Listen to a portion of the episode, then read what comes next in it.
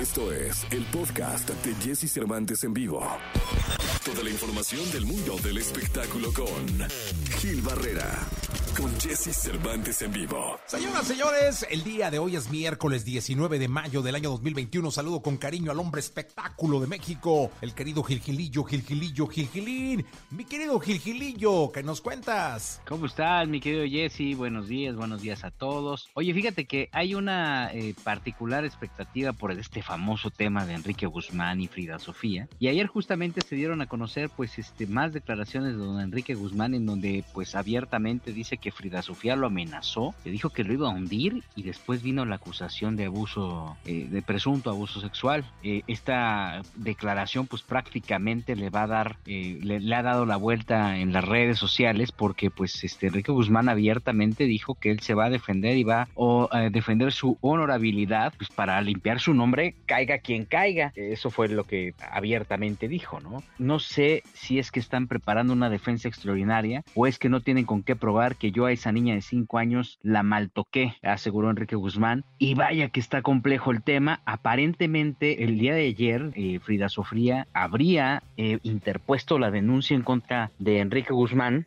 sobre estos presuntos tocamientos, pero pues ese tema ni siquiera no, no ha llegado, ¿no? Enrique Guzmán comentó que él lo que quiere es que Frida Sofía ante las, ante las autoridades médicas legales se haga un examen porque tiene que comprobar todo lo que está diciendo que hoy por hoy sería eh, la noticia que marcaría de una manera eh, muy desagradable el fin de la carrera de Enrique Guzmán. Y no con esto quiere decir que se acabe, pero pues estamos hablando de que él estaba haciendo una gira en la que se quería retirar este, pues prácticamente y salir en hombros. Y esta declaración, bueno, pues lo ha, vaya que le ha cambiado la vida, ¿no? Sí, no, totalmente, no, no, no, por supuesto que le cambió la vida, aún ganando la demanda, aún eh, actuando jurídicamente o legalmente contra su nieta, por supuesto que esto que pasó le cambió la vida, eh, le cambió los planes, le cambió todo. Él puede incluso, me imagino, no estar del todo bien de salud. Sí, él, él, ha estado pues muy, muy, este, muy afectado, ¿no? En algún momento comentamos que había sufrido un preinfarto una semana después de esta acusación tremenda y bueno, pues este, eh, híjole, cada vez es más complejo el asunto y lo que es más complejo es que Frida no está dando la cara ante las autoridades y esto la puede meter en un rollo todavía mucho más difícil o, o, o del, del, que le costaría mucho trabajo salir. ¿no? Sí, no, no, Miguel, y esto le falta, ¿eh? yo creo que todavía le falta y pues vamos a ver de manera puntual en, en, en qué termina todo este asunto y que pues jurídicamente entiendo no ha ni empezado. Digo, ya, ya, ya hay un proceso de Enrique, pero no hay respuesta, no hay nada, ¿no?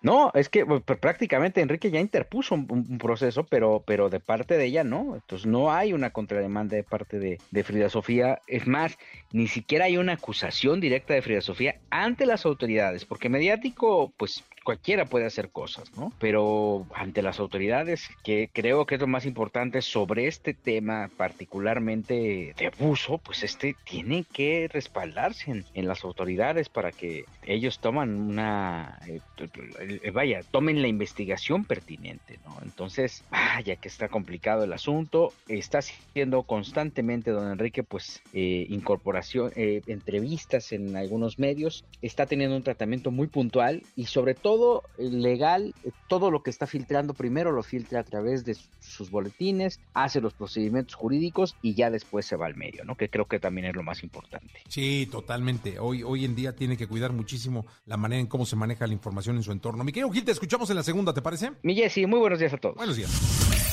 Escucha a Jesse Cervantes de lunes a viernes de 6 a 10 de la mañana por Exa FM.